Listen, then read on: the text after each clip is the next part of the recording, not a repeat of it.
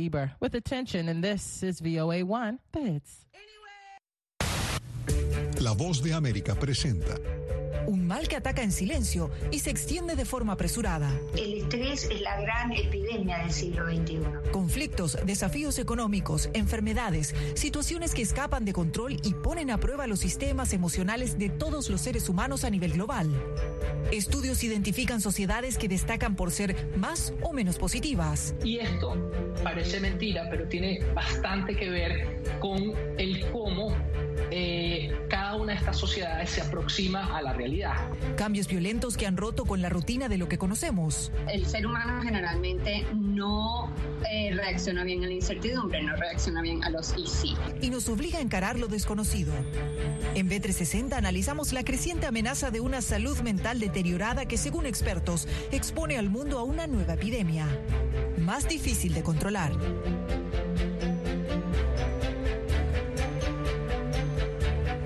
Hola, ¿qué tal? Les saluda Belén Mora y bienvenidos a B360. El mundo nuevamente está en alerta sanitaria y esta vez se debe a una amenaza silenciosa e intangible, pero quizás más difícil de identificar y detener que la reciente pandemia de COVID-19 o los brotes de viruela del mono. Se trata de la salud mental de los seres humanos que, de acuerdo con la Organización Mundial de la Salud, pone en el tapete un nuevo desafío para los sistemas sanitarios mundiales que no están acostumbrados a ver las enfermedades mentales y emocionales como retos que repercuten en lo físico y tienen un gran alcance social. ¿Cuál es el diagnóstico actual? Catherine Rivera de La Voz de América nos explica. Inflación, conflictos, pandemia, soledad.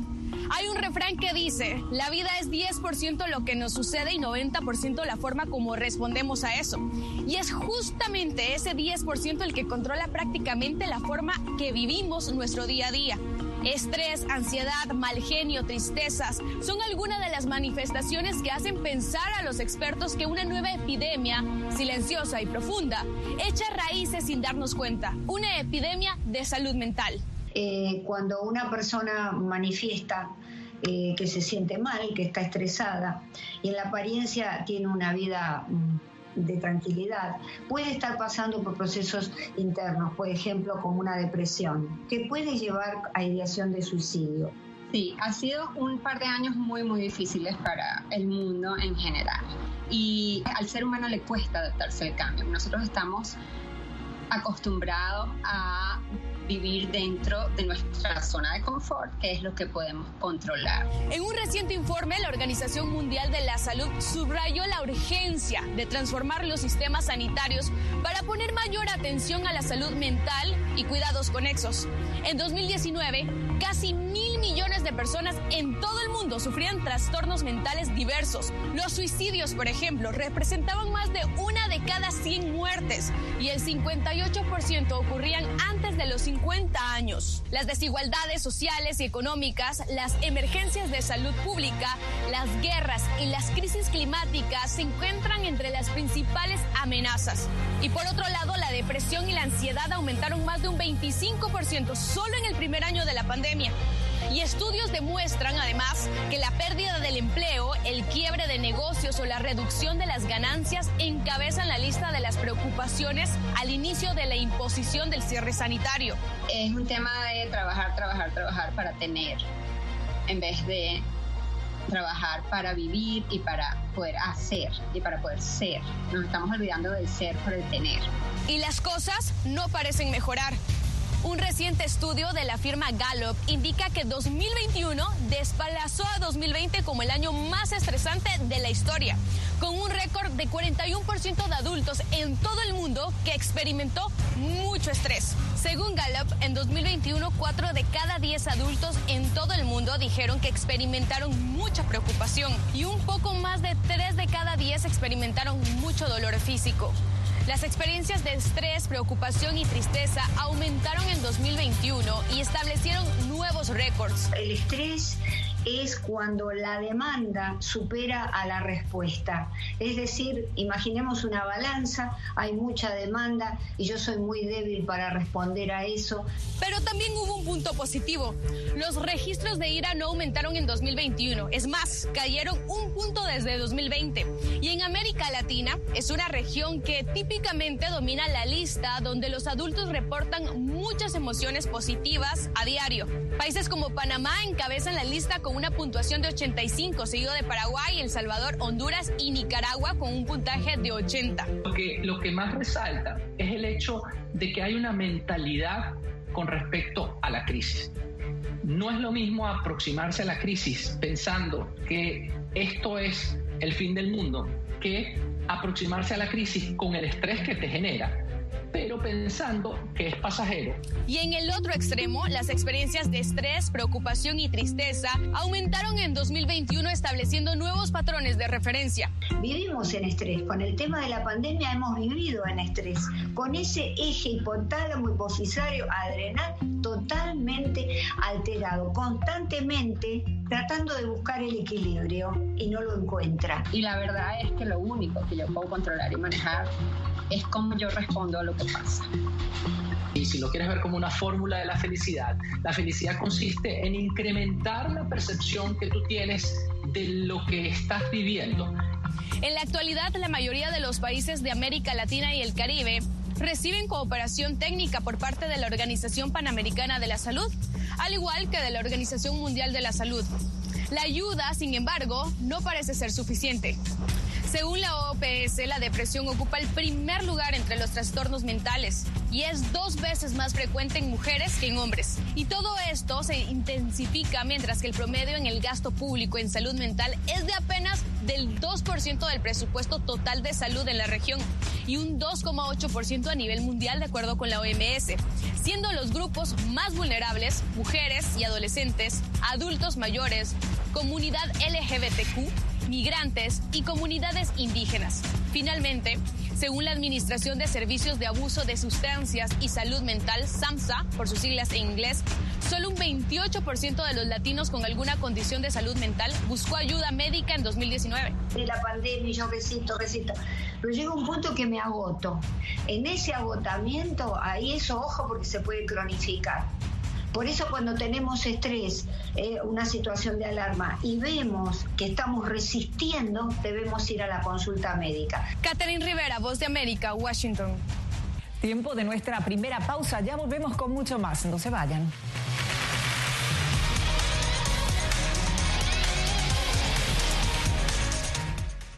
Hace un año fueron despojadas de todo en su tierra, pero lejos de silenciar su talento, desde su exilio obligado sus notas musicales ahora se escuchan en todo el mundo.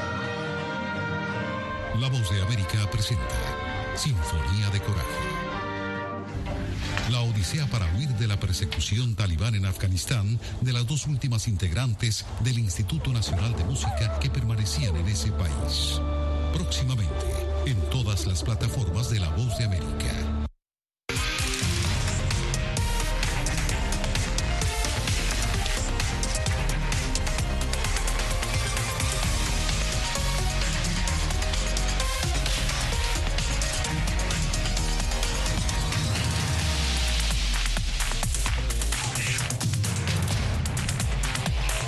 Venezuela 360, cada semana por La Voz de América.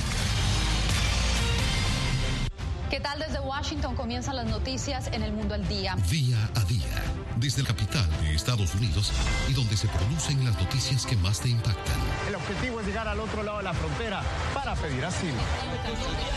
La voz de América te conecta con el mundo al día, los hechos más allá de la noticia, para que tomes decisiones bien informadas, en el lenguaje que quieres, donde quieras y como prefieras. Conéctate con El Mundo al Día. Actualidad. Vamos a ver otra cepa nueva y otra cepa nueva. Análisis. En realidad, mucha de esta gente va a quedar parada de nuevo y va a ser una tragedia humana. Debate. Es la obsesión. La obsesión la tienen ustedes. Con la información más allá de los titulares. El tema energético es algo que se está analizando. La inflación es un problema global. 30 y 50 metros están ya las tropas. Su respuesta, doctor. Todas las semanas por La Voz de América.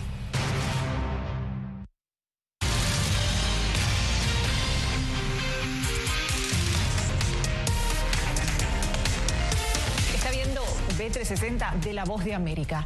Como nuevo mandatario de Colombia, Gustavo Petro anunció una serie de cambios a la política antidroga del país, apuntando a que la última administración fracasó. ¿Qué significa este cambio para Estados Unidos como uno de los principales socios del país interesado en el control de los estupefacientes? Jair Díaz conversó con expertos y este es el informe.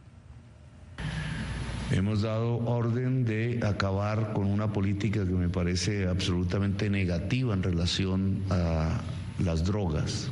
Con declaraciones como estas, el presidente de Colombia, Gustavo Petro, ha presentado de forma clara las diferencias de la política antidrogas de su antecesor, el expresidente Iván Duque. Cambios que para algunos analistas es una decisión acertada estos cuatro años de intentos fallidos no vamos a continuarlos y vamos a hacer una nueva política en donde no hay aspersión. Durante el gobierno de Duque, el crecimiento de los cultivos ilícitos y producción de cocaína estuvo en constante alza. Según la Oficina de Política Nacional de Control de Drogas, las hectáreas cultivadas entre 2018 y 2020 aumentaron en 12,5%. La aspersión aérea con glifosato tiene el 95% de reincidencia. 95 es de los más altos que hay. La radicación forzosa, el 70%. Dejar de criminalizar a los eslabones más vulnerables de la cadena, los cultivadores de la hoja de coca, y enfocar los esfuerzos en cerrarle el paso a las organizaciones criminales en las etapas más rentables del negocio, es uno de los puntos en esta nueva política que se plantea el gobierno de Petro. Fumigar campesinos imponerse sobre campesinos. Colombia es considerado el primer productor mundial de cocaína.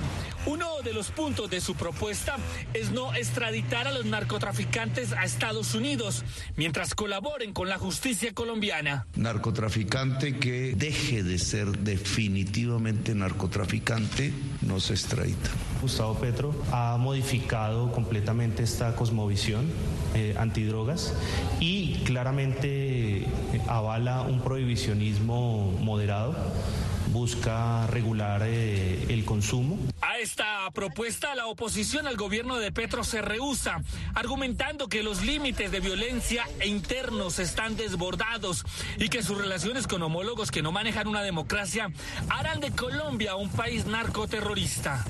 La amenaza a la seguridad en las fronteras y con ello a la soberanía nacional no es tampoco un asunto menor, sino que se reencontrará con sus viejos amigos de la izquierda latinoamericana. Expertos señalan que para el primer gobierno de izquierda en el país, la política nacional e internacional contra el tráfico de estupefacientes debe estar alineado a las convicciones de Estados Unidos, dado que la política no ha dado los resultados necesarios que beneficia a ambos países. Hay que tener por eso mucho cuidado a la hora de implementar esta medida de no extradición para que no terminemos premiando a los que quieren irse y castigando a los que no se quieren ir. El Departamento de Estado indica que con la colaboración de Estados Unidos durante el 2020, Colombia erradicó más de 130 mil hectáreas de coca, además de 580 toneladas métricas de cocaína y base de cocaína, la mayor cantidad en la historia de Colombia. En Colombia, eh, como expuse, ha generado un aumento de las rentas ilegales del narcotráfico y en Estados Unidos ha generado pues un aumento del consumo durante los últimos 10, 10 y 15 años. El gobierno de Estados Unidos asegura que seguirá solicitando en extradición a líderes guerrilleros y narcotraficantes. Jair Díaz, Voz de América, Bogotá. Una pausa y ya venimos con más en B360. Quédese con nosotros.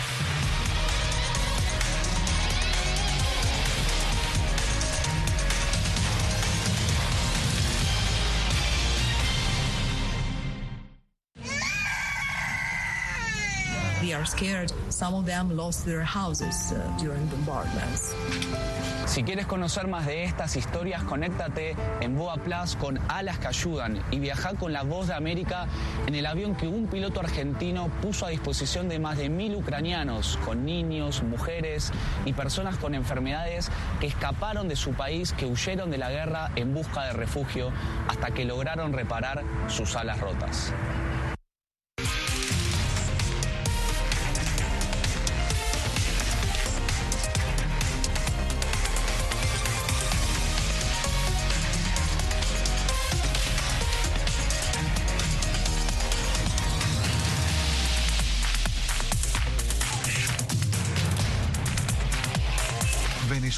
360, cada semana por La Voz de América. ¿Qué tal desde Washington comienzan las noticias en el mundo al día? Día a día, desde la capital de Estados Unidos y donde se producen las noticias que más te impactan. El objetivo es llegar al otro lado de la frontera para pedir asilo. La voz de América te conecta con el mundo al día, los hechos más allá de la noticia, para que tomes decisiones bien informadas, en el lenguaje que quieres, donde quieras y como prefieras. Conéctate con El Mundo al Día. Actualidad. Vamos a ver otra cepa nueva y otra cepa nueva. Análisis. En realidad, mucha de esta gente va a quedar parada de nuevo y va a ser una tragedia humana. Debate.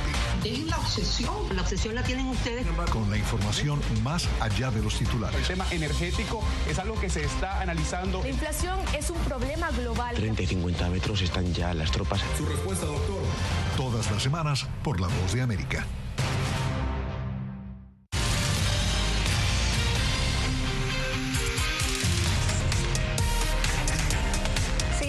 Seguimos en B360 y nos vamos ahora hasta Venezuela, donde adolescentes se ven en la necesidad de trabajar para ayudar a sus familias a cubrir las necesidades básicas frente al acelerado aumento de la inflación. Desde Caracas, nuestra corresponsal Adriana Núñez Rabascal tiene más detalles acerca de esta realidad que afecta a las familias venezolanas. Entre piezas de construcción, John Kleiber Chirinos pasa sus días de vacaciones escolares. A sus 16 años, trabaja 8 horas diarias en una ferretería administrada por uno de sus familiares. Trabajo para mi familia, para ayudarla y no sé, bueno, no solo para ellos, sino para mí, para mi, mi uso personal y mi ropa, bueno, ya que ellos el salario no les alcanza y yo tengo que buscar mi manera de, de- para trabajar para mí, pues. Y y ayudarlos a ellos, a la comida y eso. Dentro de semanas volverá al colegio y aunque cursará el último año de secundaria, no tiene planes de ir a la universidad. Ya será, ya sería ya cuando salga, vea qué hago, si sigo trabajando aquí o busco un trabajo mejor, no sé, pues. Yo con mis 16 años ya siento que ya soy una persona mayor de edad, pues. En otro punto de Caracas, Kleiber Peña, también de 16 años, improvisa una barbería en plena calle, a un par de cuadras de su casa. Yo trabajo de los 13, los 13 años. Y lo hago porque no sé, me gusta afeitar. Aunque sus padres tienen empleo, lo que gana como barbero suma en el ajustado presupuesto familiar. Hay veces que colaboro también para la casa y cualquier cosa, pues, pero ¿Cómo para qué colaboras? Pa- para la comida también. La comida, cualquier cosa que haga falta. Kleiber tampoco está seguro de querer ir a la universidad al terminar la escuela secundaria. En la última década, este fenómeno se ha acentuado, de acuerdo con la encuesta nacional de juventud elaborada por la Universidad Católica Andrés Bello. Según los datos del estudio, el número de jóvenes que alcanzó un nivel universitario o técnico pasó de 30% en 2013 a 19% en 2021. Un adolescente ya empieza a vincularse con los demás, relacionarse con otras personas y por ende puede tener esa facilidad de empezar a, hacer favores por, por dinero, trabajar, limpiar aquí, limpiar allá, cuidar a este, cuidar al otro y de alguna forma ya tiene como, eh, se da cuenta de que para lo que él necesita y su familia necesita le conviene más que al final eso es muy debatible, pero le conviene más el salir a trabajar y ganar dinero que, que el ir a, a su bachillerato, a su liceo, etcétera. La legislación venezolana permite el trabajo de adolescentes a partir de los 14 años, mientras haya un equilibrio entre recreación y educación, además de contar con supervisión de los padres. Las familias no tienen la capacidad económica e inclusive emocional de mantenerse y de llevar un estilo de vida mínimamente eh, saludable, ¿no? Y tanto niños como adolescentes, pero incluso desde edades bastante tempranas, se han visto pues en la necesidad de asumir roles sí que realmente no les corresponden. El marco legal de Venezuela también contempla instancias como los consejos de derechos de niños y adolescentes, encargados de velar porque no haya explotación ni se cometan otro tipo de abusos contra los adolescentes que trabajan para ayudar a sus parientes a llegar a fin de mes. Adriana Núñez Rabascal, Voz de América, Caracas, Venezuela. Fenómenos climáticos, emergencias sanitarias y hasta crisis migratorias son solo algunos de los eventos que han impactado al continente en los últimos años y han desafiado la capacidad de respuesta de algunos gobiernos. Para hacer frente a estos desafíos y brindar una respuesta efectiva, se instaló en Panamá un centro logístico de ayuda humanitaria destinado a atender estas emergencias. Nuestro corresponsal en Ciudad de Panamá, Oscar Zulbarán, visitó este hub humanitario, recorrió las instalaciones y conversó con algunas de las personas que trabajan en el lugar y tiene la historia amarillo con un 30% de posibilidades. Francisco monitorea lo que posiblemente se pueda convertir en un huracán en los próximos días. Es parte de su labor dentro de esta bodega que administra el Programa Mundial de Alimentos de las Naciones Unidas. Una veintena de socios que incluye a UNICEF, a la Organización Panamericana de la Salud o la Organización Internacional para las Migraciones mantienen en este lugar un stock de ayuda humanitaria que se distribuye en el continente en forma regular para los programas permanentes y para las emergencias en muchos casos inesperadas. En 2018 creo que tuvimos el volcán de fuego en Guatemala. Eh, en 2019 el volcán La Sufrier, también en el Caribe. El huracán Dorian. 2020 la pandemia, los huracanes Eta y Iota. 2021 eh, terremoto de Haití. Es evidente que ahora mismo hay una crisis de migrantes en la frontera con, Colombia, en, el, en, la zona de Darién. Estamos trabajando con, con, el ACNUR, con el Alto Comisionado de Naciones Unidas para los Refugiados, con la Organización Internacional de las Migraciones y también con la Oficina Regional para intentar paliar eh, la situación que hay ahí de, migrantes porque es, delicada. Desde plantas potabilizadoras, tiendas de campaña, kits de cocina, kits higiénicos, medicinas, vacunas e incluso vehículos son almacenados en este lugar. El Centro Logístico Regional de Asistencia Humanitaria es un área que abarca aproximadamente dos estadios de fútbol, cerca de 12.000 metros cuadrados, en el que además del depósito de Naciones Unidas se encuentra también otro, el de la Cruz Roja Internacional. Durante el 2021 se movilizaron 4.500 toneladas de ayuda humanitaria para más de 30 países de toda la región. Previo a la instalación de estas bodegas, la logística para atender emergencias implicaba algunos desafíos. Lo que hacíamos era llegar al sitio que tuviéramos que ir a apoyar la Cruz Roja y empezar desde, cero buscando cuáles eran los proveedores, quién tenía las calidades adecuadas o cuáles eran los eh, requisitos de obra necesarios o garantizando que las cruces rojas hermanas de los otros países donantes como Estados Unidos, Canadá, los ingleses, noruegos, entre muchas otras, eh, pudieran eh, mandar desde sus países los insumos para poder atender a estas grandes emergencias. Pero desde su construcción en 2018, este centro ha servido para asistir a países como Haití, Guatemala, Honduras, Nicaragua, las islas del Caribe e incluso Venezuela, que a través de la Cruz Roja de ese país apoya a la red hospitalaria nosotros como Hub Humanitario con nuestros usuarios. En este lugar, Panamá invirtió cerca de 24 millones de dólares para su acondicionamiento. Anualmente la inversión en mantenimiento asciende a 800 mil dólares. Sin embargo, la economía canalera se beneficia a través de este hub humanitario. Solo el último año se movilizaron a través de estas instalaciones unos 60 millones de dólares. Todo lo que nosotros brindamos al movimiento de carga con los puertos y los aeropuertos es una economía de escala que esos sectores en un momento de crisis que estuvimos en COVID-19, donde gran parte de la carga estaba parada, donde solamente se movía temas de medicina o alimentación, el hub humanitario estaba operativo. De 36 a 48 horas es el tiempo de respuesta de una emergencia desde este lugar del continente. Por su ubicación, infraestructura y logística, este centro humanitario representa un ahorro de más de 1.500.000 dólares en renta anual para las instituciones internacionales que aquí cooperan con el resto del continente. Oscar Zulbarán, Voz de América, Ciudad de Panamá. Una nueva pausa y regresamos con más en breve.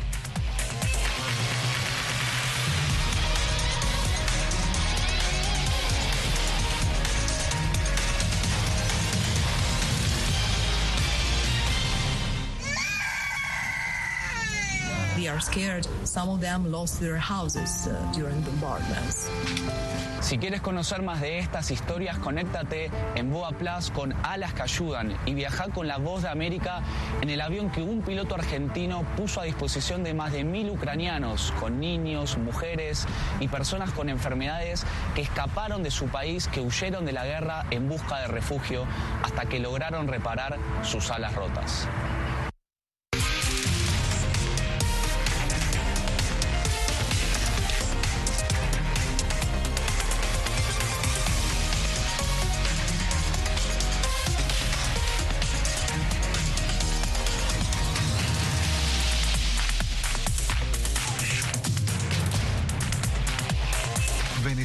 360, cada semana por La Voz de América.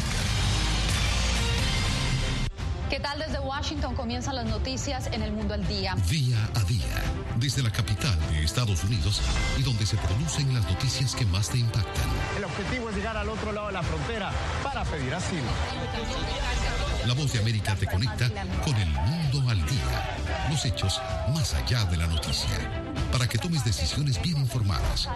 En el lenguaje que quieres, donde quieras y como prefieras. Conéctate con El Mundo al Día. Actualidad. Vamos a ver otra cepa nueva y otra cepa nueva. Análisis. En realidad, mucha de esta gente va a quedar parada de nuevo y va a ser una tragedia humana. Debate. Dejen la obsesión. La obsesión la tienen ustedes. Con la información más allá de los titulares. El tema energético es algo que se está analizando. La inflación es un problema global. 30 y 50 metros están ya las tropas. Su respuesta, doctor. Todas las semanas por La Voz de América.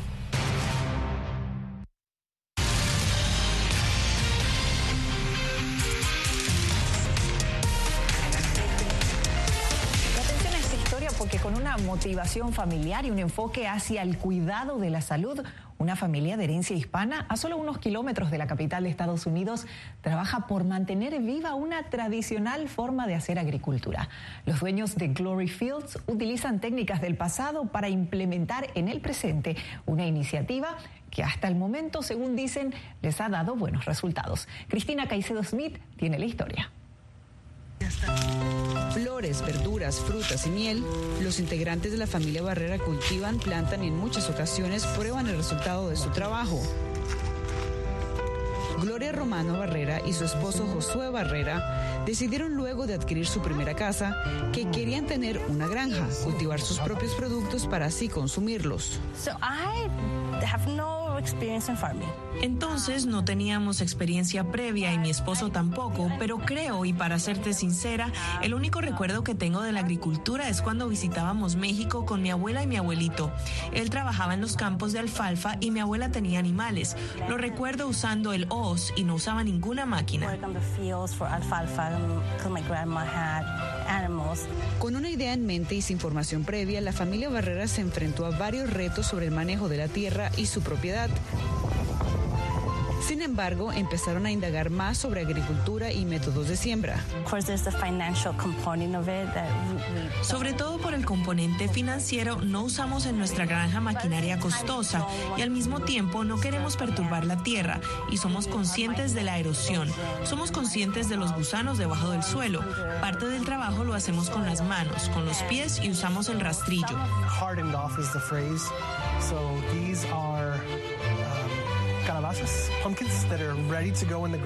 Y aunque su familia más cercana al principio no creyó mucho en su iniciativa o el propósito, el mismo desafío les incentivó a seguir adelante, a pesar de algunos tragos amargos. Bueno, hemos tenido un par de experiencias en las que la gente, y ha sido incómodo y empoderador al mismo tiempo, nos pregunta a mi esposa y a mí, ¿quiénes son los dueños? Tienen que adivinar o adivinar el nombre completo de la empresa Hacienda Barrera. Entonces, si ven los Glory Fields, no lo reconocen. Ese ha sido un elemento curioso con el que nos hemos encontrado en múltiples ocasiones.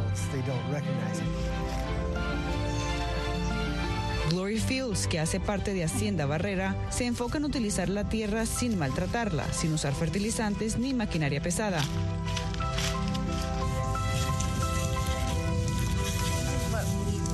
Con el tiempo, la familia Barrera empezó a asistir a mercados de agricultores en donde encontraron a una población más interesada en la labor que estaban haciendo. Los propietarios de Hacienda Barrera buscan utilizar esas enseñanzas y técnicas ancestrales para el cuidado de la tierra hoy en día, sobre todo en el cultivo de flores, hortalizas, verduras, hasta miel.